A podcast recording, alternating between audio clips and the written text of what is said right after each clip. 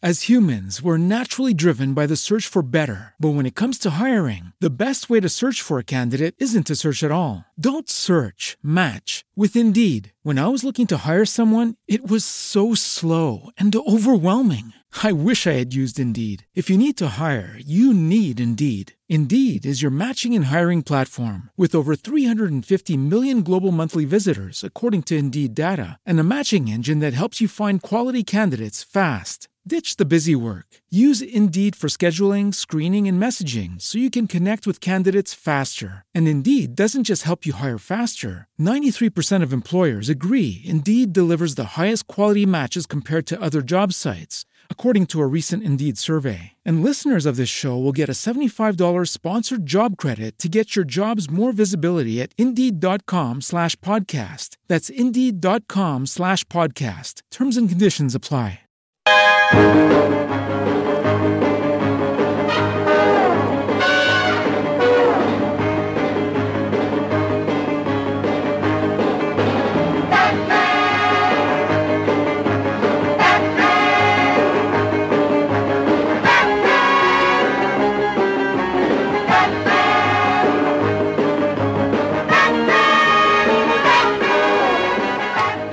Bienvenidos una semana más a Slumberland, la, tienda, la tierra de los sueños, donde cada semana hablamos de cómics, TVOs, novelas gráficas y muchas cosas más en Postar FM. Don Julián Clemente, ¿cómo estamos?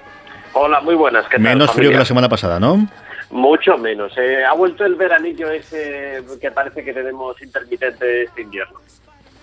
Eh, don José Bravo, ¿cómo estamos? Muy bien, aquí estamos. Te veo, te veo así con la, chula, la chaqueta esta chula de... Me, me mola mogollón. Me acuerdo de guay, la, la arcade vintage, sí señor. Es una, una gente interesantísima la cosa que están haciendo, la labor que están haciendo de recuperar el arcade antiguo. Mm. Eh, Doña Rovira, ¿cómo estamos? Muy bien, aquí estamos otra vez. ¿Has hecho los deberes? ¿Has leído? Esta, esta semana he leído bastante. No sé si todo lo de necesario, pero creo que bastante.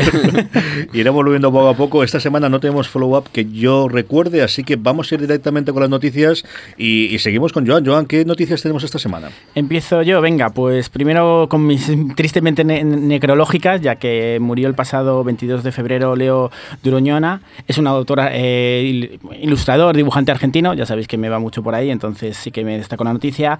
Fue autor de las, eh, dentro de las clásicas revistas argentinas, Frontera y Hora Cero, pero luego también en Estados Unidos, tanto para las revistas Creepy, Eire, Vampirella, o sea, la- las clásicas de, de Lo- terror. de lo bueno, lo mejor. Sí. Sí, exacto. Y luego incluso también en los años 80 y 90 en Dark Horse lo pudimos ver, también en Predator, en, en Indiana Jones, o sea que una terminó esos años como tantos más dedicado al diseño y a storyboards, pero bueno, es de- no quizá de los más conocidos, pero que creo que había que hacer una pequeña reseña por, por desgracia su, su falta. Sí, señor. Y una cosa más positiva, que es la, la semana de, de Eisner. Estamos en la semana para leer una novela gráfica del 1 al 7 de, de marzo. Así que cojamos para esta semana. Para la semana que viene creo que podemos recomendar alguna novela gráfica que nos hayamos leído dentro de, de, esta- de estas recomendaciones. Esto es muy yankee. Yo conozco el otro que tienen, que es el nanogrimo, que es eh, durante noviembre. La idea es que escribas una novela durante todo el mes de noviembre y más o menos son las palabras y todo el mundo se va haciendo. Eh, y es esto de que eh, durante esta semana tienes que leer una novela gráfica. Esto es muy yankee. Totalmente, totalmente. Además, yo lo leí por primera vez el año pasado, aunque creo que llevan desde 2013 haciendo esta de la semana. Pero bueno, si es una excusa para, para leerte una novela gráfica, me parece bien animar a la gente y siendo Will Eisner, tengo, no sé si recuperar alguna de sus viejas lecturas o de las muchas que tengo pendientes de- por leerme, no sé por dónde, de, dónde tiraré. Sí, señor. ¿Alguna cosita más que tengamos esta semana? Pues lo único que quería así rápidamente, que se va a hacer un integral de, bueno, de Modesto y Pompón, la- una de las obras más principales de André Franquín. El nombre mola mogollón. Lo de Modesto y Pompón. A ver, son las historias, pero bueno, estamos de- hablando de los años 50, pero esas historias de, de pareja, yo tengo muchas ganas porque alguna cosa he leído muy, muy por encima, pero tengo mucha curiosidad porque además, como trabajo muchas veces estas cosas de- del género y de igualdad, me apetece mucho ver eh, trasladado y poder comparar con obras actuales de, de esas generaciones. Y entonces, saber que va a haber una obra integral que, publicada por Dolme me apetece mucho. Curiosísimo. ¿Alguien no había... Julián, tú que lo sabes todo. ¿Esta habías oído hablar tú alguna vez de ella? Sí, sí, claro. Ese es uno de esos clásicos, es uno de esos clásicos de, de franco-belga que dices cómo es posible que no esté publicado. Y el caso es que de unos años a esta parte, entre, entre Dolmen, entre ebooks, entre alguna otra editorial, eh, siempre editoriales no demasiado grandes que están arriesgando y yo creo que, que arriesgando muy valientemente están sacando estos imprescindibles que, que en Francia venden una barbaridad y que aquí pues los teníamos absolutamente olvidados. Tenemos que hacer un recopilatorio de todas las, eh, aparte de que la idea es ir entrevistándolas poco a poco, pero un recopilatorio de cómo está el panorama editorial, no sé si para un salón del cómic, no sé si para cuando sea el VG Cómic en algún momento hacer un especial, pero sí de cuál es el panorama, porque es cierto que yo, por ejemplo, estoy totalmente perdido y, y, ahora precisamente para el invitado empezó a ver el catálogo de Dolmen o cuando hablamos en la semana eh, pasada, hace dos semanas con la gente de D-Books de lo que había, y yo creo que es el acercarnos a, a todas las editoriales y cómo está el mundo editorial en España es una cosa que tenemos que hacer. No sé si en el programa por, tiempo, a lo mejor uno de los especiales que hagamos en un salón, pero yo creo que es una cosa interesante para hacer. No, José Bravo, ¿qué recomendamos esta semana o qué noticias tenemos, mejor dicho? Pues voy a empezar con una notición, que es la edición, a, través de ediciones, ediciones B, acaba de publicar un integral de 13 Ruedas del Percebe, de Ibáñez. Es una notición, esto ya forma parte de la cultura general española de este vecindario que se parece más de lo que parece en un primer principio a, a, lo que es la realidad, ¿sabes? Y bueno, este integral tiene todo su trabajo en este sentido, eh, vale unos 30 euritos, son 352 páginas y es súper recomendable. Así que todo el mundo a la tienda de cómics porque esto de verdad que vale la pena. Ya me costó 30 euros, llevamos 5 minutos, 30, 40. Miento, porque Julián me ha costado 30 euros, luego lo contaré antes del programa, así que llevamos 60 a estas horas. Mm. Eh, este sí, ¿no? Este habrá que comprárselo, Sí, sí, totalmente. Además, a mí me encanta esa capacidad de tantas historias dentro de una sola y como mm. sin continuarse, pero cómo vas viendo la evolución. A mí, que bueno, creo que hablaremos en muchos programas de, ciertas cosas que se hacen en el cómic, cómo lo, cómo lo ha hecho y siempre me, me encanta, me encanta. Julián, ¿esto te lo compraremos o qué? Sí, sí, sin duda. Yo creo que es mi cosa favorita de, de baño mira que he crecido como de Finemón y con todo lo que tú quieras y el este, pero yo creo que 13 Ruedas del Percebe es siempre la que más me llama la Yo a través de esta noticia estaba pensando un poco en, mi, vecindario ¿no? y demás, y creo que es eso lo que está diciendo, que creo que tampoco hay tanta diferencia, ¿sabes? Entre lo que, lo que puedes ver, te pones a pensar un poco y dices, ostras, eh, también nos pasa, claro, que muchas veces no conocemos a todos los vecinos y ya nos hacemos una nos imaginamos en... Eh, de qué viven o qué es lo que hacen. Que también pienso que ellos pensarán en mí cosas muy extrañas, con mis horarios raros y... Tengo, tengo mis teorías, pero no voy a decirlas ahora. ¿eh? otro especial, pienso para otro especial. Yo, como... Es, además el típico libro para tenerlo en la mesilla de noche y leerte una tira cada noche. Sí, sí, sí, reírte un rato, desde luego que sí. Yo, yo, lo echo de menos, y es de estos que cuando cojo y lo veo, eh, mm, yo creo que me es imposible coger un libro de tercer de percebe y no al menos ojear y leer alguna de las pijadas que hay dentro, sí es cierto. Más noticias. Pues voy a seguir con otra que acaba de salir, es una también una notición, que es eh, van a hacer una exposición sobre el mundo de la película de Batman Superman en Madrid. Todavía no sabemos demasiado, ¿vale? Sabemos que van a llevar eh, trajes, eh, vehículos, bueno, para Fernalia de la película. Y dentro de poco va a haber más información en la página web universodccomicsmadrid.com por hacerlo sencillo la página. Sí, la, página nos ha complicado mucho, la verdad, ¿eh? Universo dccomicsmadrid.com Lo mejor del ¿eh? mundo, madrid.com Platinum versión for the people now. Hay que fastidiarse.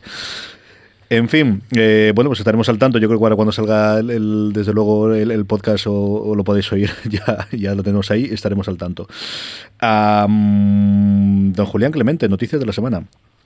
Muy buenas. Pues, eh, a ver, mm, noticia que, que, bueno, me ha sorprendido eh, porque yo, ya, ya no sé cuál es la, frontera de, la indignación con algunas cosas. CJ se acordará, porque llevamos tiempo hablando de esto, que estamos pendientes de qué pasaba con, con, la serie de Puño de Hierro. Bueno, parece que cuando acabaron eh, Jessica Jones eh, y cuando están ya acabando la promoción de Daredevil 3, Daredevil 2, perdón, se han puesto ya muy en serio y de momento ya tenemos al protagonista, a Danny Rand, que, que bueno, pues va a ser alguien, alguien que, que conocemos muy bien, Finn Jones, eh, que era eh, Sergio Styler en, en Juego de Tronos. Eh, y, lo ves y dices, coño, es que se parece a Danny Rand, es que me encaja perfectamente con el personaje. Eh, y tú piensas, ¿va a estar contenta la afición? ¿Va, ¿Van a estar todos eh, diciendo que bien, que bien lo han hecho? Pues no. ha surgido una corriente en Internet a favor de que hubieran metido en casting a un actor de origen asiático y de aspecto asiático. ¿Por qué? Porque, bueno, eh, Puño de Hierro, que en los tebeos tú lo ves y es el prototipo caucásico, un tipo rubio, ario, eh, estadounidense sin ninguna duda, pues el caso es que mucha gente lo identifica eh, con, la vertiente pues de artes marciales, de todo este todo este tipo de cosas. Con lo cual, eh, digamos que no se sabe muy bien por qué, hay gente indignada porque Puño de Hierro no sea un actor asiático. A mí me ocurre como tú. Yo eh, confieso que me supera. Eh, hay un momento en el cual ya no sé qué está bien decir, qué no está bien decir, las sensibilidades y, la movida, ¿no? Y, todas las problemáticas que hay. Ya no te digo nada de la movida de los Oscars de la semana, que realmente no la de la, de la gala, sino la que llevamos los últimos tres meses. Que creo que todos tienen parte de razón y creo que al final este mediante complejo, aquí hasta cierto punto lo hemos tenido con el tema de Super López, que es la otra gran noticia de casting de la semana, ¿no? El, que cojan a Dani Rovira. ¿Qué os ha parecido a vosotros el, el invento este, Joan?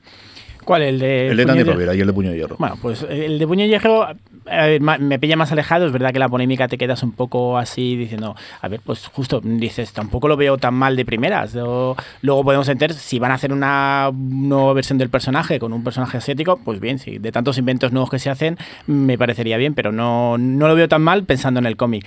Y lo de Dani Rovira, yo es que, claro, me quedé en su momento cuando iban a hacer la versión Ares de la Iglesia con José Mota, que ya me la dejaron, pero pensaba que podía, y esto me ha quedado un poco fuera de lugar. No, no lo veo, tampoco, yo no tengo manía especialmente al actor, pero tampoco no, no, era la persona que, que, hubiera pensado. Luego a lo mejor sale bien, es decir, de público puede salir bien, si acerca a los TVOs, pues bien, aquí siempre todo lo que acerque a la gente a los lectores, pues me parecerá bien, pero no, no sé si no me termina de. Bravo. Pues a ver, vamos a empezar con lo de puño de hierro. Yo creo que hubiese sido peor el hecho de haber cogido un asiático, porque entonces ya estamos creando el estereotipo del asiático que todo asiático sabe artes marciales, ya porque sí. ¿Sabes? Yo creo que es un poco han caído en ese error. Y pero que bueno, que me da igual, ¿sabes? Que sea asiático o marciano, es que me da igual. Y luego lo de Dani Rovira, Super López. Eh, está detrás la gente de Ocho Pedidos Vascos y está, ¿no? Es, que Yo creo es el equipo, según he leído, es el equipo, no sé si los guionistas o... Entonces ya no quiero saber nada. ¿Vale? Julián. Eh, a ver, por, por partes. Por, por un lado, puño de hierro. Eh, yo creo que, a ver, si el personaje es como es, eh, no pasa nada porque siga siendo como es. Es que no acabo de ver la polémica. Y si lo que la gente quiere es un personaje de Marvel, artes marciales y sea asiático, tranquila, Peña, que todavía tenemos eh, la oportunidad. O sea, sí, ¿sabes? Que mm. si funciona puño de hierro, yo creo que irán a por, a por Sanchi, que eh, tiene, tiene ahí para hacer una serie apasionante. En cuanto, en cuanto a Dani Rovira, a ver eh, yo soy de los que se posicionan un poquito en contra, eh, pero no por la decisión de casting, que puede ser apropiado o no puede ser apropiado. Eso, eso ya ahí eh, no entro. Quizás haga un buen papel, aunque yo vería más a un actor catalán, porque es un, es un personaje muy enraizado en, Barcelona y la idiosincrasia de, de la ciudad condal. No, yo lo que veo es que se está perdiendo una gran oportunidad para una gran película de animación de, Super López. y, yo creo que estamos siguiendo un poco el ejemplo de lo que ha pasado con Asterix. Con Asterix se han hecho películas de imagen real, han funcionado todas muy bien. Eh, eh, son, son infectas las películas de imagen real de, de Asterix. Llegan, hacen La Residencia de los Dioses, que es una maravillosa película de animación. Dices, coño, ¿por qué no han empezado así? ¿Por qué no han empezado así con Asterix? Eh, porque es el tipo de personaje que donde encaja bien es, en la animación. Y creo que Super López sigue el mismo camino. Yo, eh, mi Super López hubiesen tenido que hacerla en, persona sería Javier Gutiérrez. A mí me parece que es un tío que podría encajar, aparte de que me encante como actor, ¿no? Pero creo que es la parte más de mayor y de, edad y el que más se podría hacer, como que o sin no, ¿no? Por otro lado, yo soy el productor de la película y a quien quiero que la protagoniza, Dani y si fuese un drama, querría que lo hiciese Dani. Y si fuese una de sketches durante una vida, ¿quién tiene que hacerlo? Dani. Es decir, es que no tienes. Eh, España funcionamos para estas cosas, no en España, en el mundo funcionamos para estas cosas. Es decir, ¿qué cabeza de cartel querrías tener tú para la película hoy, a día de hoy? Dani Rovira. Hmm. Hagas el drama más tremebundo, la comedia más alocada y más aún cuando tienes una adaptación. Esa parte es la que yo entiendo. Dicho eso, hmm. pues lo demás. Julián, tenemos dos noticias gordísimas además para, para, para cerrar la sección de noticias. Sí, este, de nuevo, sección de, agenda. Eh, Frank Miller, tachan, tachan, tachan, viene a Barcelona este año, 34 edición del Salón. Y es una oportunidad magnífica porque eh, se está publicando en Estados Unidos y empezará, supongo, dentro de, muy poco la tercera parte, que ya sabemos que van a ser cuatro, por cierto, de, de Dark Knight.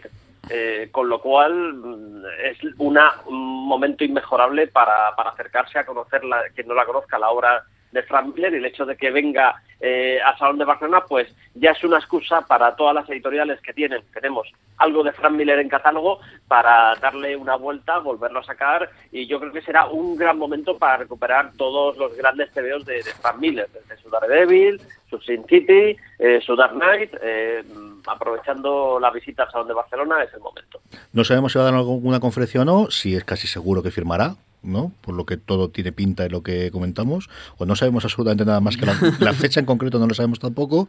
Yo supongo que poco a poco la gente de CC, eh, que es la primera noticia que dieron, lo irán comentando todo esto más. ¿O tú tienes alguna información más, Julián? Yo, yo deduzco que, que será las fechas del salón, es decir, no te traes a un tipo de Estados Unidos para, para pasearle un día. Y, y, hombre, supongo que algo más aparte de firmas sí tendremos. Ya sabemos que, que Frank Miller cuando, cuando habla es un poco polémico, así que no sé, eh, le podemos preguntar qué opina por la situación política en España, aunque no va a saber absolutamente nada, pero solo por, por saber lo que dice puede, puede tener su puede tener su morbo. Y luego Secret Wars que acaba ya en España, Julián. ¿En qué Sí, fechas sí, os movéis? El, el número 9 lo tienes este jueves, viernes en tu librería especializada. Eh, en Estados Unidos acabó después de que reiniciaran el universo Marvel, lo cual era un poquito raro. Aquí en España eh, somos muy raros, nos gusta hacer las cosas en orden y va a acabar la saga, va a salir el final de Secret Wars, que pasa al final As humans, we're naturally driven by the search for better. But when it comes to hiring, the best way to search for a candidate isn't to search at all. Don't search, match with Indeed. When I was looking to hire someone, it was so slow and overwhelming. I wish I had used Indeed. If you need to hire, you need Indeed. Indeed is your matching and hiring platform with over 350 million global monthly visitors, according to Indeed data, and a matching engine that helps you find quality candidates fast. Ditch the busy work. Use Indeed for scheduling, screening, and messaging so you can connect with candidates faster. And Indeed doesn't just help you hire faster. 93% of employers agree Indeed delivers the highest quality matches compared to other job sites, according to a recent Indeed survey. And listeners of this show will get a $75 sponsored job credit to get your jobs more visibility at Indeed.com slash podcast. That's Indeed.com slash podcast. Terms and conditions apply. Lucky Land Casino asking people what's the weirdest place you've gotten lucky? Lucky? In line at the deli, I guess? Aha, in my dentist's office. More than once, actually. Do I have to say? Yes, you do. In the car before my kids' PTA meeting. Really? Yes. Excuse me, what's the weirdest place you've gotten lucky? I never win and tell. Well, there you have it. You can get lucky anywhere playing at LuckyLandSlots.com. Play for free right now. Are you feeling lucky? No purchase necessary. Void where prohibited by law. 18 plus. Terms and conditions apply. See website for details. con el Doctor Muerte y el mundo ese que, que ha creado y ese, este mismo mes vas a tener ya también las colecciones relanzadas del nuevo universo Marvel de la bueno luego en luego en las recomendaciones hablamos de, de cuáles y cuáles merecen la pena Perfecto. Eh, vamos ya después de las noticias a ir con nuestra entrevista en la industria por dentro, la sección que tenemos de entrevistas en todas las semanas en Slamberland. Y es un verdadero placer para el programa tener hoy a Santiago García. Santiago. Hola, buenas tardes. Eh, a Santiago le llamamos por muchas cosas, pero primero y principal, y es que sale ya mismo a la venta, el 11 de marzo, si no estoy equivocado, el segundo volumen de García. Que a mí me encanta el que sigamos conservando el signo de admiración de inicio y de final. Ahora que con los Yankees hemos quitado totalmente el signo de admiración y que se llame García con el acento, con el, con el signo de admiración al principio y al final. La gente que no se ha acercado y que no conoce el cómic todavía, ¿cómo se lo presentaríamos, Santiago?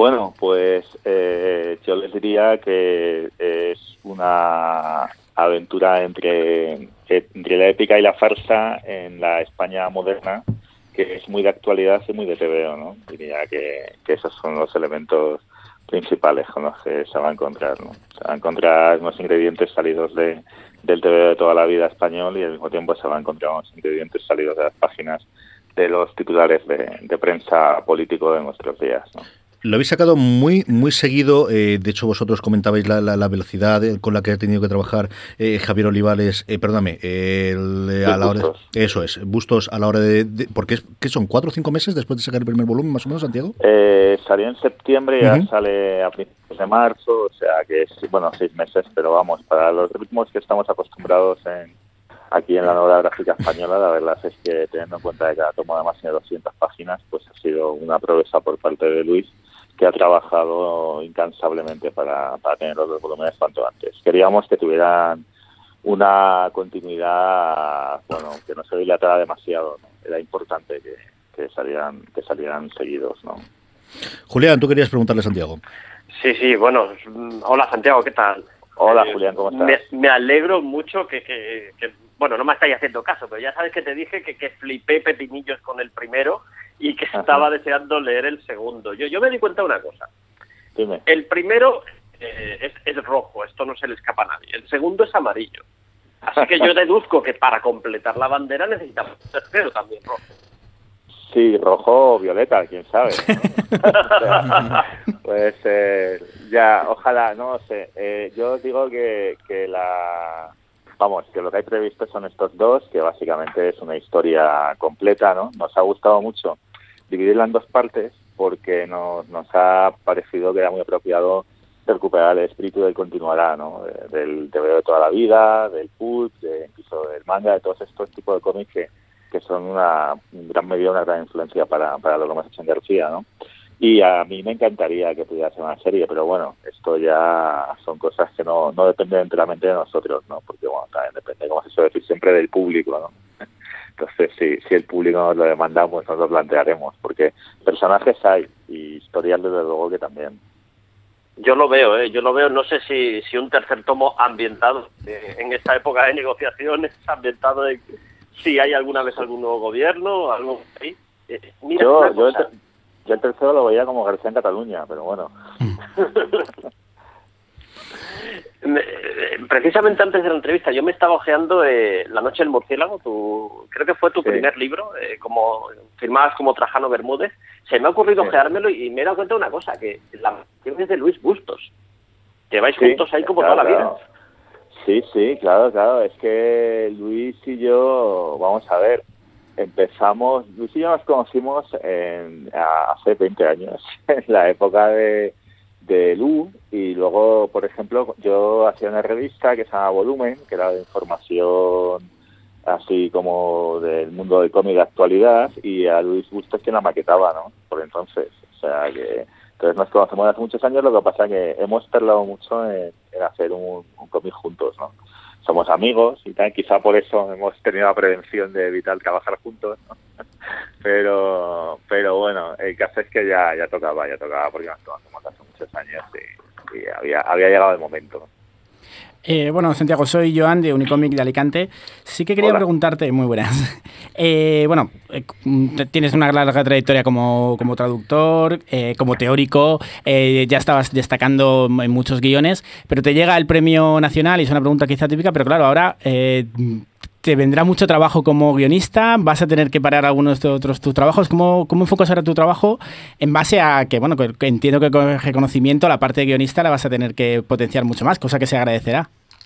Bueno, eh, no sé si mucho más porque de- después de este último año que he publicado, no sé, como casi en Mm. un poco más de dos años, como cinco novelas gráficas, Sí. no sé si puedo, no sé si puedo de, de verdad potenciarlo mucho más. A ver, el, eh, eh, realmente los cómics que hago, eh, creo que prácticamente todos surgen por, por iniciativa propia, ¿no? Digamos que, que o por o bien pues porque me propone un, un dibujante o bien porque me acerco yo a un dibujante. Es decir, que en ese sentido eh, no, no es que salga más trabajo de guionista porque no es que estemos en un contexto en el que le- los editores se van a poner a llamarme a pedirme a pedirme trabajos y yo prefiero que sea así, ¿no? De hecho, me han salido algunos, digamos, guiones de encargo y he preferido no hacerlos, porque aunque estén bien pagados, es que, o sea, es- se, quema uno, ¿sabes? Se, se- llega un momento en que yo, yo no estoy hecho para eso, ¿no? No tengo esa pasta.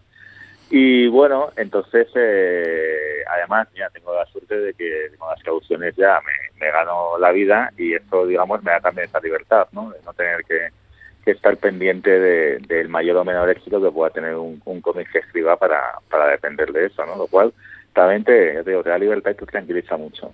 Lo que sí que ocurre, y no solo tiene que ver con el cine nacional, yo creo que le está pasando a todo el mundo comparado con, con lo que pasaba en la escena del cómic hace 15 o 20 años, es que es increíble la cantidad de, de- de, digamos, de actos promocionales que hay hoy en día, ¿no? Por llamarlo de alguna manera, ¿no? Desde, desde entrevistas hasta charlas, presentaciones, una cosa que me sorprende, ¿no? Porque yo que vengo de, de era chaval los 80, 90, de, de cómo eran los cómics, que vivían un poco en la clandestinidad, Y eso sí, eso sí que se nota mucho, ¿no? Hay, hay mucha actividad y bueno, también son cosas a las que hay que prestar atención.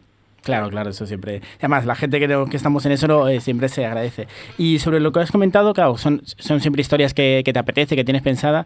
Claro, la labor de documentación que tienes en tus obras, eh, la pregunta es, ¿normalmente tienes, estás leyendo algo y de repente se te ocurre, pues de aquí podría salir un guion? ¿O dices, me apetece escribir de, bueno, menina, me apetece escribir de esto me pongo a documentarme extra de lo que ya tengo?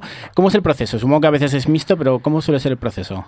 A ver, hay, un poco de todo en tu cabeza y uno tiene un cuaderno en el que va apuntando notas de cosas que se le ocurren y a veces, como dices tú, estás leyendo algo, viendo una película o lees una noticia o cualquier caso piensas aquí, saldría una, una gran historia. Otra cosa es que todas esas cosas luego se conviertan eh, realmente en, historias. Yo te puedo decir que casi todo lo que he ido publicando al final responde a un proceso de maduración muy, muy lento son cosas que he ido llevando en la cabeza durante muchísimo tiempo. Por ejemplo, yo que sé, Beowulf. Beowulf es una cosa que quería hacer desde que era niño. O sea, una cosa que empecé a, a, obsesionarme con ella siendo, siendo un crío, ¿no? Eh, las Meninas he estado también años con, con ello, ¿no? García, bueno, García no sé ni la cantidad de años que a los que se puede remontar la, la idea, digamos, ya concreta y por supuesto los orígenes probablemente estén en cosas que leía con 18 años, ¿sabes? Entonces, al final son estas ideas que maduran mucho, que van muy lentas, que yo creo que eso también es una prueba, digamos, de que, de que es una idea buena, ¿no? Porque es algo, a veces te deslumbra una cosa que se te ocurre una tarde y te lanzas y resulta que a lo mejor luego no da para tanto, ¿no? Pero algo que, que lleva dándote vueltas en la cabeza años y años y todavía te interesa, probablemente es algo que merece la pena hacer. Pues muchísimas gracias a Santiago y de aquí simplemente eh, invitar a toda nuestra audiencia, evidentemente a las dos personas que todavía no hayan leído Las Meninas, Premio Nacional de Cómic en 2015, hombre, que hay que verlo, sí, es una de estas cosas que sí o sí hay que leer. Eh, y por otro lado, pues ya podéis conseguir el primer número de García, el número 2 se pone a la venta el 11 de marzo. ¿Hacéis alguna presentación que la gente que quiera ir a acercaros y a verlos ahora que hablabas de, de la cantidad de eventos, Santiago? Pues mira, el 11 de marzo sale el cómic, está próximo el viernes de la semana que viene, y el 12 yo estoy, y Luis también, en, la térmica de Málaga, que hay una especie de festival de cómic, y luego eh, enseguida vamos a tener una presentación en Madrid y otra en Barcelona, y luego vamos a estar otra vez en Madrid. O sea, vamos a estar dos veces en Madrid y una en Barcelona. Eso de momento, luego pueden ir surgiendo más, más cosas, o sea que sí, estaremos ahí lo pondremos y lo difundiremos por las redes sociales del, del, programa. La térmica es un sitio. Málaga siempre es una buena razón para ir a verla.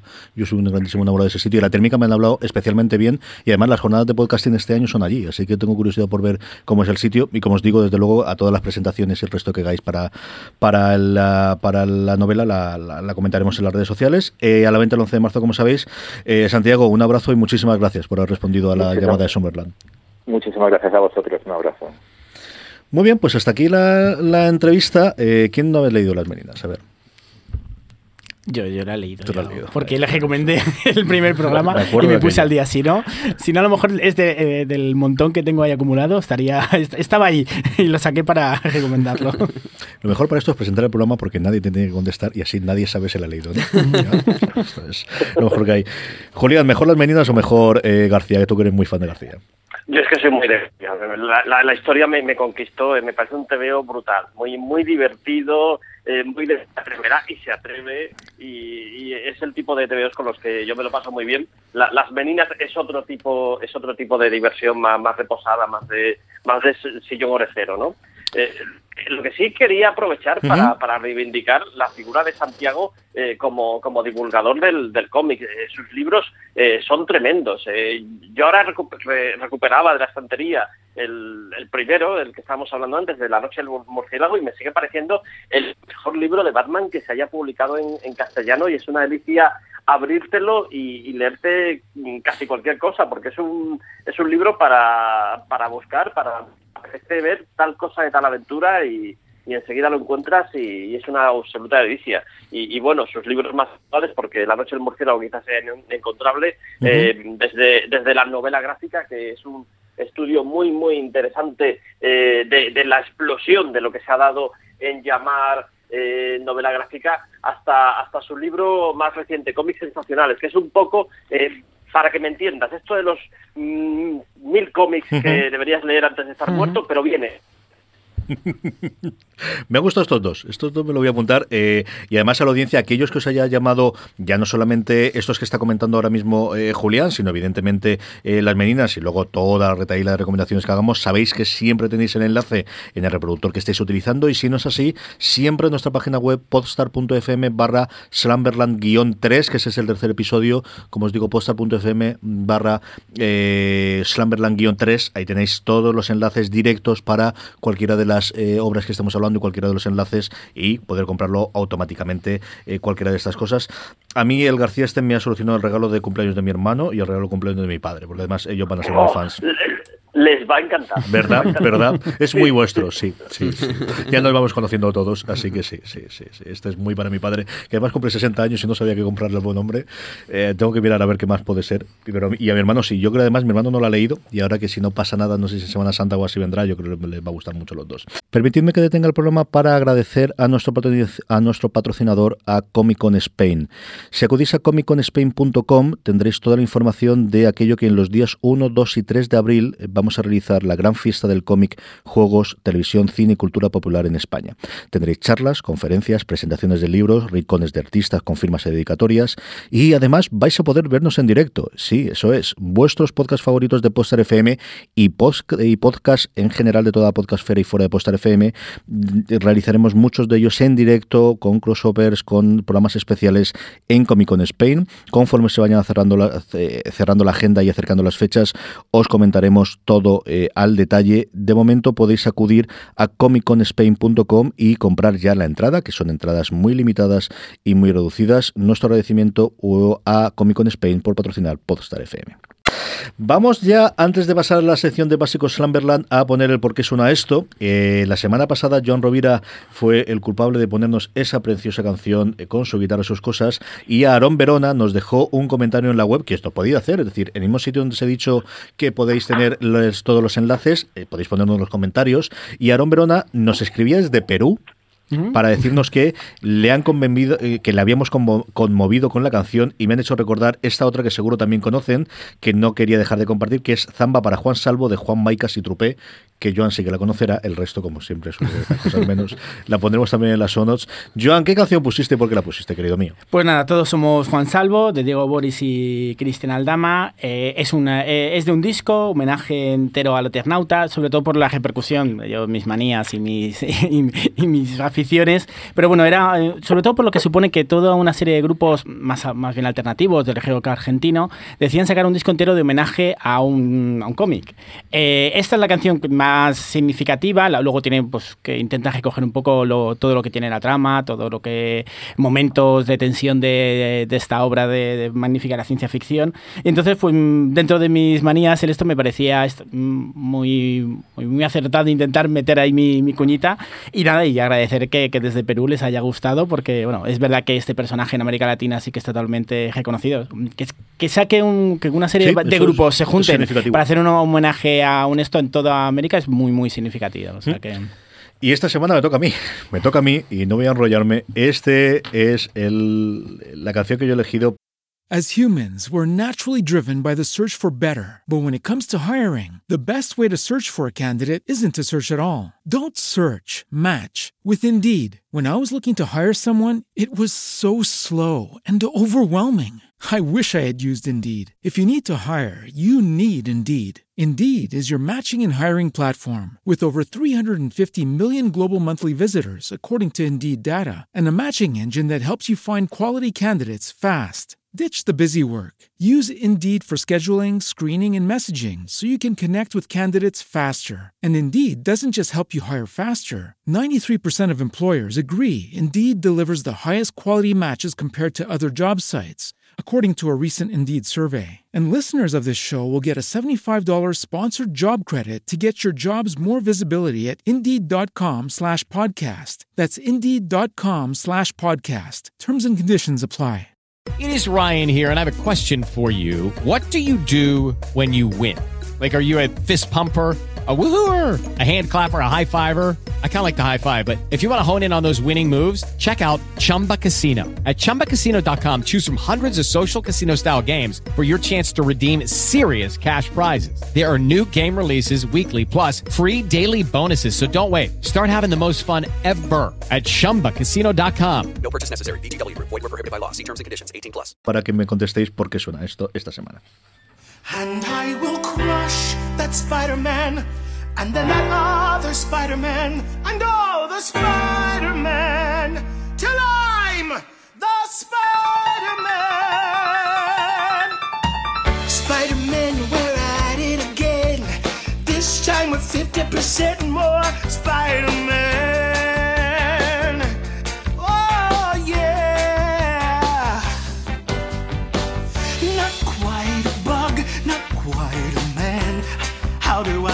Out from the Spider-Man clan? I wanna be proud, I don't wanna hide. Don't trap me in a cup and put me outside with all those other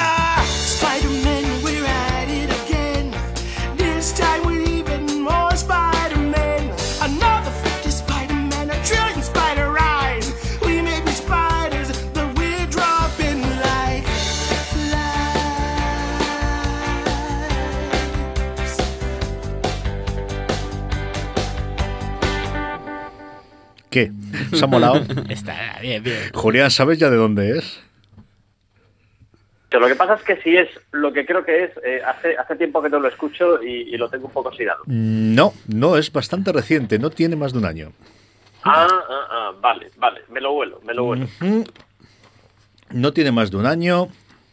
Venga, no voy a dar más pistas. ¿Queréis que dé más pistas? No, bueno, no, no sé. Ah, no, no doy más que lo busquen, que lo busquen los La oyentes. semana que viene. semana. No sé si saldrá, si Siri la hace o si Soundhound lo cogerá o no. Eh, es posible que la hayáis visto, eso sí. La semana que viene, en Por qué suena esto, recomendaré o hablaremos de qué canción es esta y por qué la he puesto. Y es el turno ya de, de, eh, echar la vista atrás y de hablar de pues esas obras que nos han marcado, de esas obras que consideramos que son básicos en Slumberland.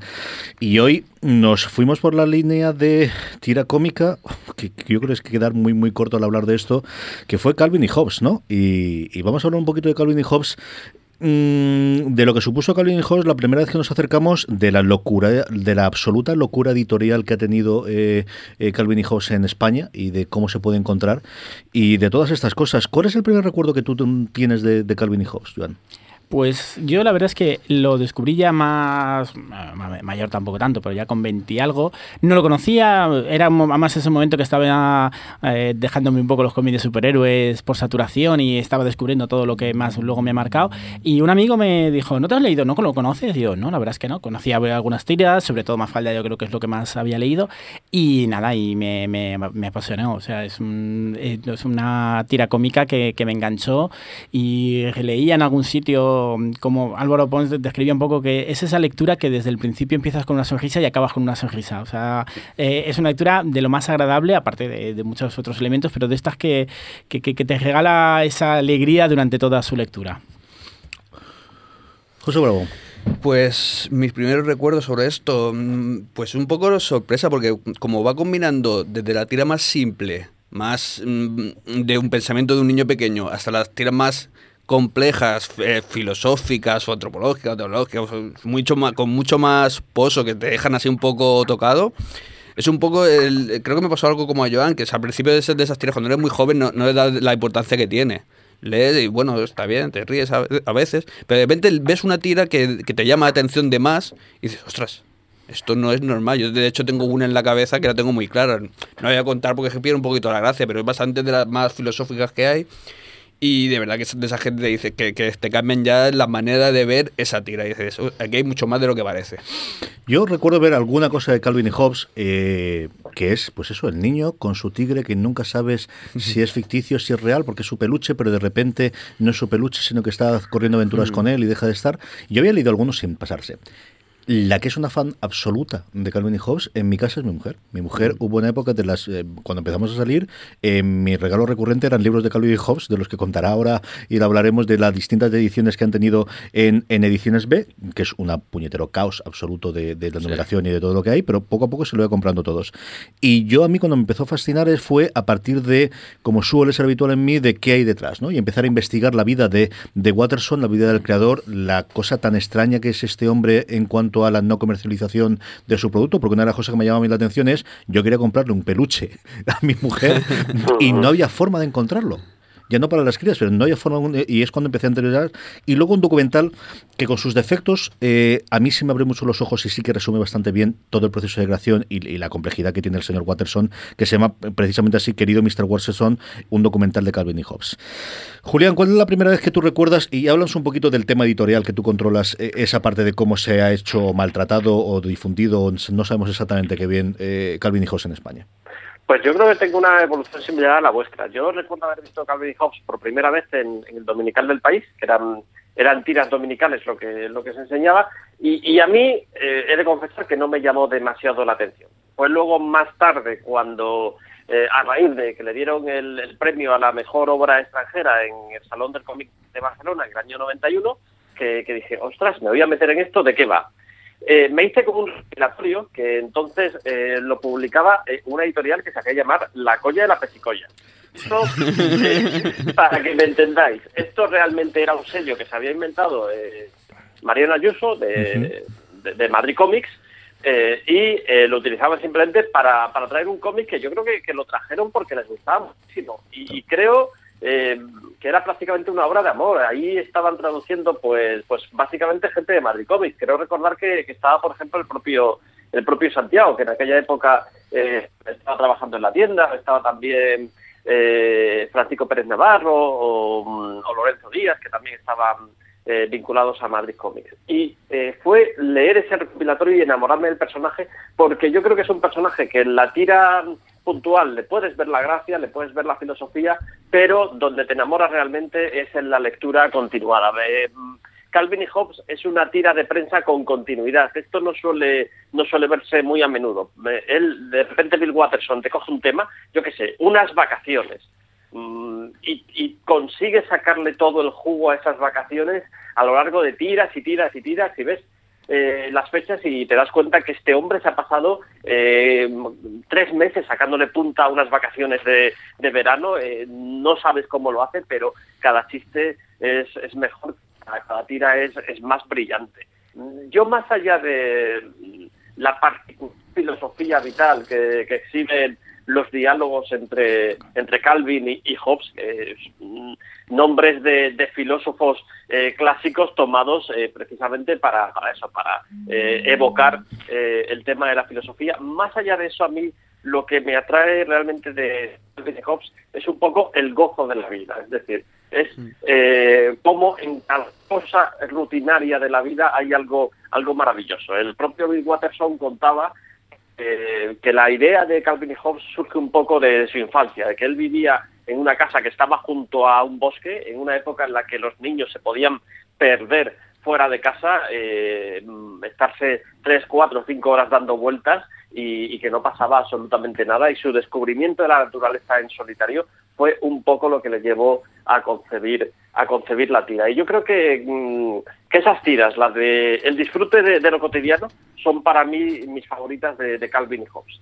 Mm, Es, es sumada- una cosa muy optimista.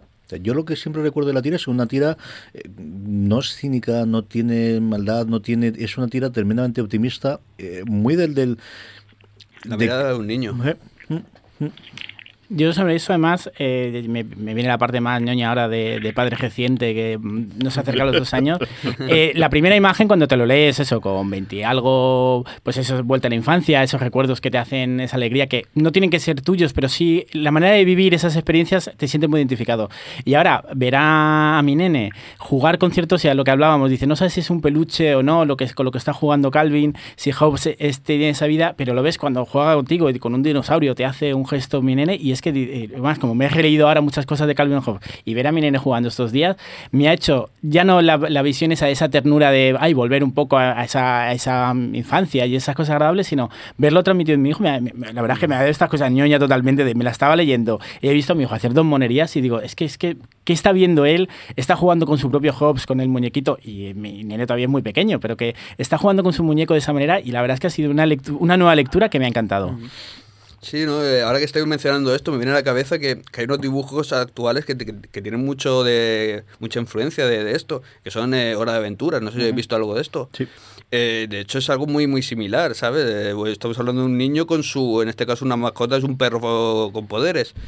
Pero sí que tiene mucha, mucha relación en ese sentido de esa, esa visión del niño, de esa visión positiva de la vida, ¿sabes? Donde no hay nada malo.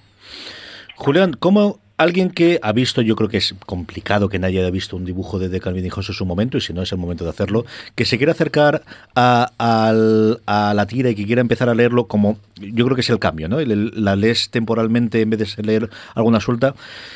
¿Por dónde le recomendamos que empiece? Pues es- es complicado, porque, a ver, Calvin y Hobbes básicamente podemos decir que son unos 10 libros o un recopilatorio gigante. Lo, cualquiera de las dos opciones eh, son válidas. Gusta el recopilatorio gigante, pero claro, no le vamos a decir a un oyente de buenas a primeras que se compre un cofre de 78 euros, como creo que creo que cuesta actualmente el, el cofre y además en inglés. Eh, la obra fue editada en su momento, como decíamos antes, por La Colla y la Pesicolla. Publicaron eh, 10 libritos en formato apaisado, eh, más la recopilación de la que os hablaba antes, que se llama eh, La Venganza, y las tiras de prensa salieron eh, en norma editorial en cuatro, creo recordar que eran cuatro o cinco, cinco álbumes. Eh, de todas maneras es casi a título de anécdota, porque ambos están súper agotadísimos. De hecho, yo recuerdo eh, haber conseguido el último que me faltaba de la colla de la pesicolla eh, y haber dado aplausos, y esto estoy hablando hace 15, eh, 20 años tranquilamente, así que imaginaos lo que es conseguir ahora esa edición. Y luego, eh, Ediciones B, que se hizo con los derechos posteriormente, que una vez los perdió la gente de, de Madrid Comics, los ha publicado en diferentes formatos. Empezó a publicar un álbum y luego ya los recogió en, en libros de tapa dura, que son los que actualmente están disponibles. Hay un total de de 10 libros que además están desordenados cronológicamente. Lo que puedo, podemos hacer luego en la sonot, ponemos, si, si os orden. parece, el orden, Sí, sí. el orden de lectura. Pero podemos empezar un poco por el que por el que nos apetezca. Yo creo que es acercarse a la estantería, coger cualquiera de los 10, el que más atractivo nos, nos. Hay, hay un libro, por ejemplo, eh, que se llama El último libro de, de Calvin y Hobbes, que viene acompañado de tiras y de, de un poco de información bibliográfica sobre Bill Watterson, que a mí se me parece interesante. Y, y luego, si ya estás iniciado en Calvin y Hobbes y lo que te apetece es tener la edición definitiva, eh, y desde aquí, si nos oye alguien de Ediciones B, yo le- les animaría que, a que se lanzaran por fin a, a sacarnos esa edición, porque no está publicada en España y yo creo que nos hace muchísima falta. La edición integral, que también está tanto en tapa dura como en tapa blanda y que a mí me parece absolutamente, absolutamente maravillosa. Añadiría también un libro, ya, ya esto es lo que decimos siempre de café para muy café. Sí. Se llama Exploring Calvin y fue realmente es el catálogo de una exposición que hicieron eh, con la obra de, de Watterson, muy centrada en, en Calvin y Hobbes, pero, pero acaba siendo un libro eh, fundamental para la obra, porque tenemos eh, recogido desde una larguísima entrevista a Bill Watterson, sus tiras favoritas también comentadas, el proceso de creación de las tiras, a mí me parece un libro delicioso y creo por menos de 20 euros te puedes hacer con él y me parece para cualquier fan un imprescindible. Además, con lo complicadísimo que es encontrar algo de Watterson, porque aparte de toda la parte de comercialización, no es alguien que se prodigase ni en conferencias, ni en charlas, ni en entrevistas, ¿no? Es, es curioso, pues al final cada uno, ¿no? A mi mujer el que menos le gusta es el de las tiras comentadas y es el que más me gusta, porque me gusta esa parte de atrás de, de qué es lo que ocurre. Y me pasa exactamente con lo mismo con este Exploring eh, Calvin and Hobbes, de eh, es que no hay mucho más a lo que te puedas aserrar si quieres, mm, pues eso que me gusta a mí de, eh, antes cuando le preguntaba a Santiago Joan, ¿no? De cómo es el proceso creativo esas cosas que a la gente que nos gusta nos gusta mucho, métenos ahí atrás. Yo lo que espero es, pues no lo sé, el 85, en el 2015 hubiese sido un buen momento porque era justo el 30 aniversario de la aparición de la primera tira. No sé si a lo mejor lo que tendrían que hacer es cuando sea la última, no lo sé, pero algún eh, efeméride enganchar ahí en medio, o Dios no lo quiere cuando se muera Watterson, pero vamos, algo habría que hacer para, para hacer una edición integral en España, que yo creo que sí tenía público. A lo mejor estoy equivocado y, y siempre en los números, será otra cosa, pero sí es extraño que a día de hoy no tengamos, y existiendo la inglesa que puedas servirte de, de, de guion, el que no tengamos todavía una edición integral para los coleccionistas. Yo no sé, como un modelo de edición limitada para coleccionistas, yo creo que podría funcionar. Yo desde mi experiencia personal eh, creo que sería, eh, se la llevarían como pan caliente. Me, me sorprende mucho que no se haya hecho y, y supongo que es que eh, la que está hecha está hecha desde hace mucho tiempo, les funciona muy bien y simplemente es meterla otra vez en imprenta y darle a la máquina de hacer billetes. Pero eh, creo que sale la integral y todos los que tenemos las anteriores ediciones, yo tengo tanto la de la Colla como la de ediciones B, volveríamos, a, volveríamos a comprar la, la integral porque es una joya absoluta. Y, y además es una obra cerrada, porque es que este hombre hizo 10 años de tiras, dijo, hasta aquí he llegado, eh, no vendió absolutamente nada, como tú, tú decías.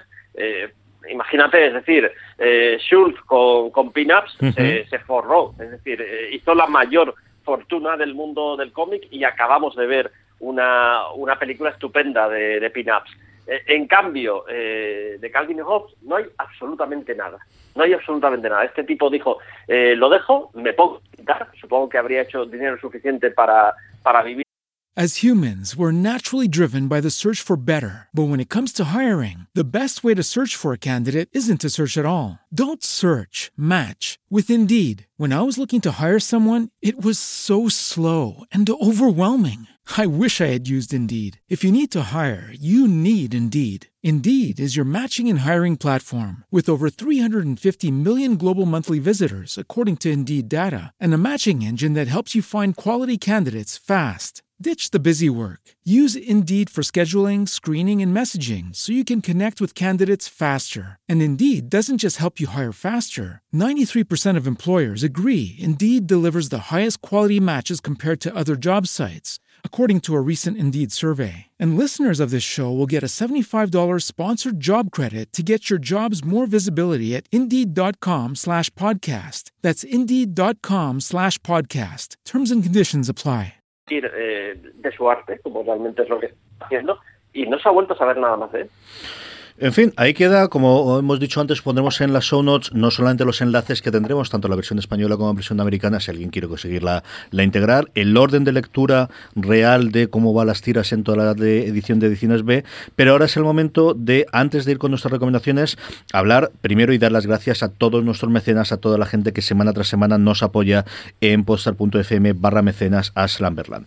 Queremos dar en primer lugar la- el agradecimiento a nuestros nuevos mecenas, a Keco 1978 y a Sergio Por haberse sumado a los eh, mecenas que ya tenemos en el programa. Estamos en eh, 23 euros. Ya sabéis que una de las cosas que tuvimos desde el principio es, igual que todos los programas de la cadena, de, tenemos marcado un objetivo, que son 60 euros de recaudación mensual, que a partir de que superemos eso pasaremos del décimo programa y seguiremos grabando Slamberland del décimo en adelante. Así que eh, todo, todo euro suma, como veis, lo tenemos ahí en postar.fm. Eh, quiero dar las gracias, como estamos haciendo en todos los programas eh, de la cadena, al principio y al final de cada uno de los meses, a todos los mecenas que tenemos en eh, que están apoyando al programa y lo haremos ahora mismo en cuanto el puñetero internet me permita volver a consultar todo esto. Pero antes de eso, lo que sí que tengo eh, muchas ganas de anunciar, y de hecho voy a hacerlo al culpable de este, es que vamos a empezar el World Tour de Summerland. Vamos a empezarlo no demasiado lejos, que va a ser en Elche, y es que este sábado que hemos organizado, José. Pues vamos a estar en la tienda de Monographic. Eh, para, vamos a estar ahí hablando en directo y demás. Y bueno, también juntamos con una entrevista porque va a estar también Salvador Spin, que es dibujante de. Bueno, ya sabéis que lleva muchos años dibujando para Marvel, para, sobre todo series de Deadpool, de Masacre. Y vamos a hablar un poquito con él, vamos a hablar con la gente. Bueno, si queréis eh, pasaros, ya sabéis, sábado día 5, a partir de las 6 de la tarde. Bueno, un poquito antes estaremos ya ahí preparando los bártulos. Y nada, a partir de las 6 de, las 6 de la tarde, como hemos dicho, sábado 5 de marzo. Y esta es la primera parada del Slumberland on Tour, porque dentro de nada tendremos nuevas noticias, algo tendremos que hacer en Unicomic, Algo, algo, algo, sí. haremos sin duda en Comic Con Spain, que se celebrará los un días 1, 2 y 3 de abril en Jerez, y os seguiremos contando poco a poco conforme se vaya desarrollando todo esto. Eh, el sábado, eh, como os digo, es el sábado 5 de marzo, estaremos allí, seguro José, Joan nos falta confirmar cómo está. Pero casi seguro. Julián, tenemos que ver a ver si te puedes meter ahí un ratito no, cómo tienes tú el sábado, hablaremos con tranquilidad a ver cómo está la cosa. Haremos lo imposible. Y eh, como os decía, la parte de los mecenas que queríamos agradecer eh, por apoyarnos eh, durante este primer mes de nacimiento de, de además de a Keiko 1978 y a, a- a Sergio Martín, agradecer a Cristina Barrio, a Daniel Efric y a José Ignacio por ser nuestros cinco primeros mecenas. Permitidme que detenga un momento el programa para agradecer una semana más y un mes más a Transplant, la marca de streetwear de Alicante, cuya producción se realiza de forma íntegra en Europa, como sabéis, todo el diseño en España y toda la producción en Portugal, por patrocinar el programa. Si acudís a transplant.com barra podstar y utilicéis el cupón FDS, tendréis un 10% de descuento incluido en las prendas ya rebajadas, aprovechando los últimos días de rebaja y que viene ya toda la temporada nueva de primavera-verano. Tenéis verdaderos chollos y gangas en la temporada pasada, que es la que yo llevo todos los santos días. De hecho, estaba metiéndome ahora mismo y el jersey tengo siempre el azul este que llevo, pero el marrón que lo tenía pendiente, tengo que hablar con ellos y comprármelo ya. Eh, aparte de la página web, si queréis acercar, y yo os recomiendo, si estáis tanto en Madrid como en Alicante, que os paséis por la tienda de la calle Pez número 2, local 2 de Madrid, o de la calle Bazán 28 en Alicante. Allí sabéis que cualquier cosa que compráis, si les decís Podstar me mola o vengo de parte de Podstar, os harán un obsequio exclusivo para todos vosotros. Y si no, recordad, comprar desde transplan.com barra Podstar utilizando el cupón credits. Tenéis siempre toda la información en el allí donde esté reproduciendo este audio. Y ahora sí, vamos con las recomendaciones, doña Rovira. Bien, había, aunque es uno de lo que creo que algún momento irá a esos básicos, pero hace, creo que hace una o dos semanas se terminó de publicar en España en grapa Obertura, bueno, Sandman Obertura, que es la vuelta de Neil Gaiman a, su personaje principal y el que le ha dado la, la gran fama. Eh, yo creo que es una buena vuelta. eh, me he quedado con un regusto así de. mm, Claro, yo creo que después de haber leído tantas veces toda la saga completa, esta se me ha quedado como va a seguir, va a ser toda una parte de una saga, pero yo creo que la parte gráfica, James H. Williams III, como se llame, creo que la parte gráfica es maravillosa, creo que es de, de- de un de una calidad. El guion tiene esa... No voy a contar de qué va la historia para, para animar, pero bueno, ya desde el primer número ya te introduce a esos personajes que te apetece volver a ver enseguida, tienes a Muerte, tienes a Corinto para, para ver qué ha pasado, al propio Sandman, y va a contar un poco la historia de lo que pasó antes de empezar esa saga que, que ha marcado un poco el cómic, bueno, todo- sobre todo el vértigo como sello, pero bueno, que, que marcó todo un cambio de, de tendencia. Entonces, animar, creo que los fans, yo es que también con Neil Gaiman tengo el problema de que no, no tengo criterios, o sea, me va, me va a gustar lo que haga, pero aparte de que no tenga criterios, podrías intentar ser objetivo y decir que, sigue siendo una muy buena obra, sigue siendo un muy buen guion. Eh, me quedo con ganas de, me gustaría saber si va a ser todo un contexto, porque yo creo que le, le pasa toda la obra de Sandman, que hay sagas que sueltas son muy buenas, pero cuando la ves en el conjunto son mucho mejores. Y aquí digo, suelta creo que está bien, en el conjunto sumado a las otras creo que está bien, pero me gustaría saber si va a desarrollar muchas más cosas por aquí, porque además tengo muchas ganas de, de Sandman de Gaiman. Eh, yo leí el primero y no he pasado el primero. y no te digo que no lo retome, me lo leeré seguro, pero en las ilustraciones no tengo ningún pero sobre ella. Eh, la historia me pareció... mm, leí el primero, no leí ninguno más. Ya- La, historia veremos, es como. eh, ay, o sea, si me estás contando lo que quiero, pero, pero yo me he quedado con esa sensación. Pero, a ver, yo es que, como he dicho, no tengo. Eh, te decir, si no tienes criterio. No tengo criterio, o sea, me- me va a gustar que me vuelvan a hablar. Tenemos a uno ahí que no tenemos criterio y lo que hablemos va, nos van a pegar palos por todos lados. o sea que- Julián, ¿a ti te ha gustado o qué? A mí me ha gustado moderadamente. Es decir, yo creo que, que también es cierto que Neil Gaiman ya no es Neil Gaiman. Es decir, es un poco que de vez en cuando hace tebeos, eh, porque, porque le sigue gustando, es evidente, Sí. pero Neil Gaiman ahora es el novelista Neil Gaiman. Ya no es ya no es el tipo que hacía monigotes, ¿sabes? Así que yo creo que él mismo, eh, su carrera como guionista de cómics la lleva un poco desde la distancia. Y Parece que se nota un poquito. Yo estoy releyendo eh, alguna cosa suya, pues, por un lado American Gods y por otro lado la, la que estuvo nominada a los Hugo hace nada, que es la de ay, la casa al final de la... Del, del estanque. de- Me gustaba. me gustó Sí, sí, a mí, a mí como novelista me está encantando también. Bueno, tampoco vale, es que mi criterio no vale. Pero sí, es verdad que quizá la parte de guionista, él lo que quiere hacer es, pues bueno, le doy un poquito, alguna idea que se me quedó. Se nota un poco como yo tenía estas ideas y la he desarrollado con una ilustración estupenda, pero sin desarrollar todo lo que. A lo mejor antes hubiera sido un número para introducir toda la historia, aquí te ha desarrollado sus seis números con una ilustración estupenda, pero bueno, que, que- que lo agradecemos los fans. Hablaremos otro día con más tiempo de Sandman y de Sandman Apertura. Don José Bravo, recomendación de la semana. Pues mi recomendación va a ser eh, Ant-Man, la serie actual. Eh, creo que, bueno, Panini está publicándola bajo la línea 100% Marvel. Creo que ahora mismo hay dos volúmenes a la venta. Y está escrita por Nick Spencer y, di- y dibujo de Ramón Rosanas. Eh, la verdad que el dibujo de Ramón Rosanas se, se complementa a la perfección con, con el guion de, de Nick Spencer. Eh, Nick Spencer viene, bueno, eh, tuvo bastante éxito al, también al escribir lo- la serie Superior Foes of Spider-Man. eh, enemigos superiores de Spider-Man. me gustó, a mí me gustó. Es que es súper divertida. Es que creo que es la persona ahora mismo que combina, que mejor combina eh, la parte, porque tiene mucha parte de humor, con la parte humana, con la parte también más clásica de acción de, de los superhéroes. Eh, creo que lo, lo combina perfectamente. Es una serie donde te ríes, donde eh, empatizas con Ant-Man en este caso. Y, y donde todavía tienes la parte de superhéroes dentro del canon de, de Marvel, ¿sabes? Eh, la verdad que para mí soy fan de Nick Spencer y creo que esta serie es una pasada. Creo que ahora mismo es de lo mejor que está sacando Marvel actualmente. Julián, recomendación de la semana. A ver, pues mm, un poco al hilo de lo que hablábamos antes, eh, yo, yo os voy a vender directamente, os voy a vender la- las grapas, las, las nuevas grapas del, del nuevo universo Marvel post Secret Wars, porque creo que es el momento de si alguien está un poquito alejado de, de Marvel en los últimos tiempos, es un gran momento para retomar algunas cosas. Y especialmente me ha interesado que mm, el Marvel, en una política que ya viene llevando a cabo desde el- hace, hace un tiempo, ha puesto el acento sobre personajes que a priori no lo tenían puesto.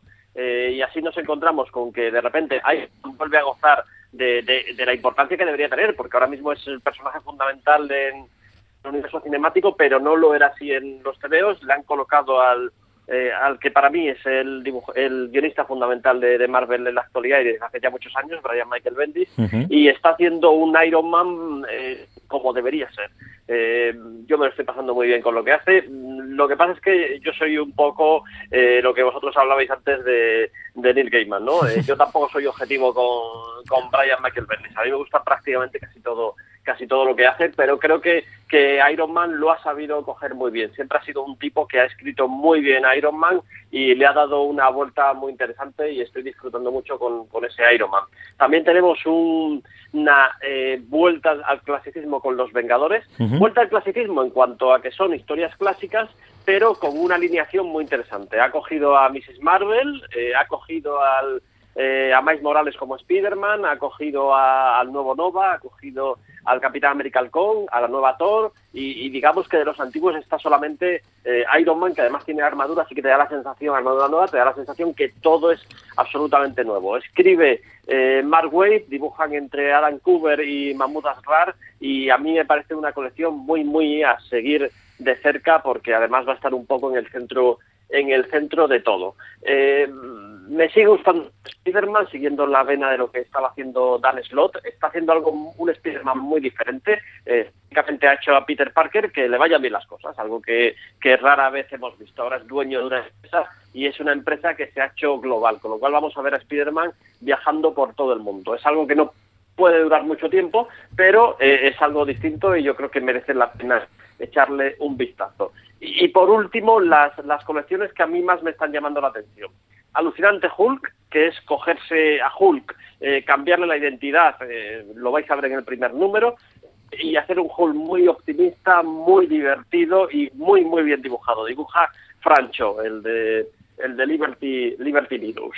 Thor, que es seguir un poco la historia de, la nueva Thor, que, me parece un cómic alucinante y muy épico, muy épico. Es mm, de los cómics que tienes que leer obligatoriamente de, Marvel. Y también de Jason Aaron, para mí la gran revelación de, eh, de este nuevo universo Marvel y el que le aconsejo a todo el mundo, si no sabéis cuál pillaros, pillad este. El Doctor Extraño. Marvel sabe que se avecina película de Doctor Extraño, ha puesto a Jason Aaron, que, que ahora mismo es quizás su, su guionista eh, más comercial, si antes hablamos de Bendis como el, el más importante, Aaron es el, el, más comercial, y le ha puesto le ha puesto ahí a reinventar a Doctor Extraño. Yo creo que lo ha hecho de manera muy inteligente, con mucho clasicismo, pero introduciendo cosas nuevas que seguro que veremos en la película y contando una saga que, que apunta muy buenas maneras. Si a eso sumamos que el dibujante es Chris Bacalo, que Chris Bacalo hace una cosa muy, muy, muy extraña, valga la redundancia, pues tenemos una serie eh, para descubrir. Yo he leído dos, si no recuerdo mal, puede que tres, y me encantó. No me encantó a nivel la visión, pero me encantó. Justo un escalón por debajo. ¿eh?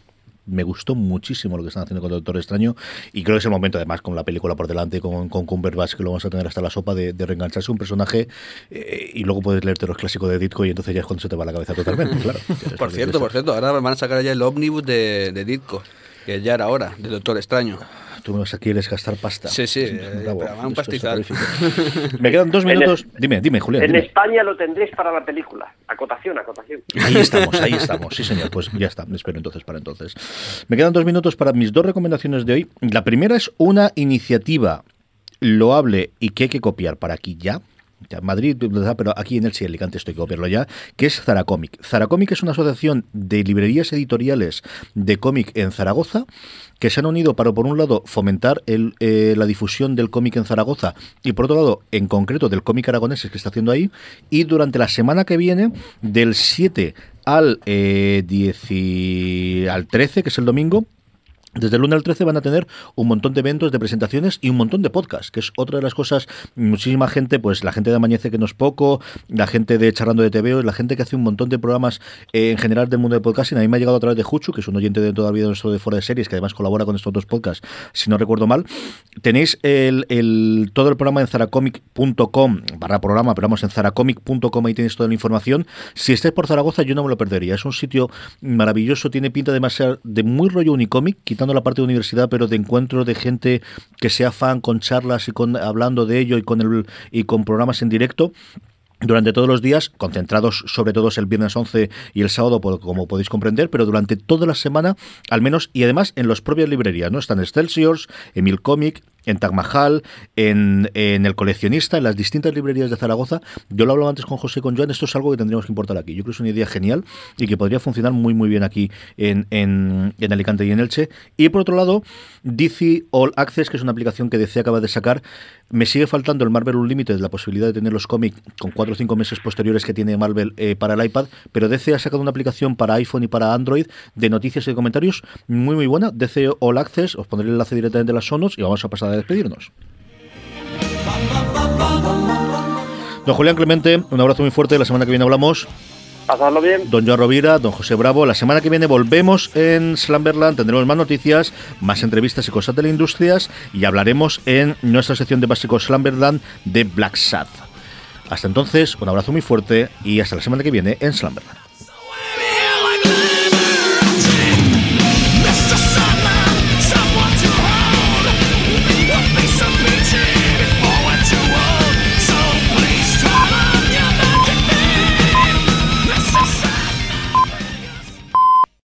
As humans, we're naturally driven by the search for better. But when it comes to hiring, the best way to search for a candidate isn't to search at all. Don't search, match with Indeed. When I was looking to hire someone, it was so slow and overwhelming. I wish I had used Indeed. If you need to hire, you need Indeed. Indeed is your matching and hiring platform with over 350 million global monthly visitors, according to Indeed data, and a matching engine that helps you find quality candidates fast. Ditch the busy work. Use Indeed for scheduling, screening, and messaging so you can connect with candidates faster. And Indeed doesn't just help you hire faster. 93% of employers agree Indeed delivers the highest quality matches compared to other job sites, according to a recent Indeed survey. And listeners of this show will get a $75 sponsored job credit to get your jobs more visibility at Indeed.com slash podcast. That's Indeed.com slash podcast. Terms and conditions apply.